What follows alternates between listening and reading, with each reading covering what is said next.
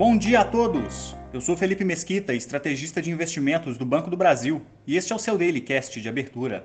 Hoje é quarta-feira, dia 15 de fevereiro de 2023, e investidores repercutem a inflação britânica e americana na expectativa por resultados corporativos por aqui. Nos Estados Unidos, os índices acionários fecharam de maneira mista, após dados de inflação ao consumidor medidos pelo CPI mostrarem uma elevação de 0,5% na base mensal, levando a comparação de 12 meses a 6,4%. Dirigentes do Federal Reserve reforçaram o discurso de que devem seguir firmes no processo de aperto monetário, a fim de conduzir a inflação para a meta, que é de 2%. Ainda hoje, saem dados de produção industrial de janeiro, além de confiança das construtoras e vendas no varejo. As bolsas asiáticas encerraram em baixa, com uma aversão a risco em função da inflação americana mais pressionada que o esperado, e na expectativa por dados de investimento estrangeiro direto na China, que saem na virada do dia.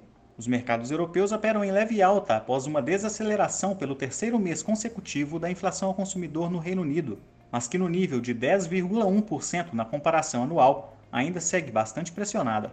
Enquanto isso, a produção industrial da zona do euro recuou 1,1% na base mensal de dezembro, mais baixa que as expectativas.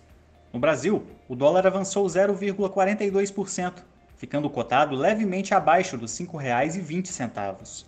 Já o Ibovespa recuou 0,91% e acabou encerrando abaixo dos 108 mil pontos. A agenda de hoje traz o monitor do PIB de dezembro, além de sessão de resultados corporativos bem movimentada, contando com VEG antes da abertura, B3, Rumo e Vivo após o fechamento.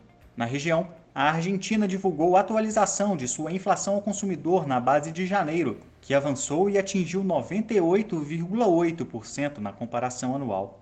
Ficamos por aqui. Um bom dia a todos e até a próxima!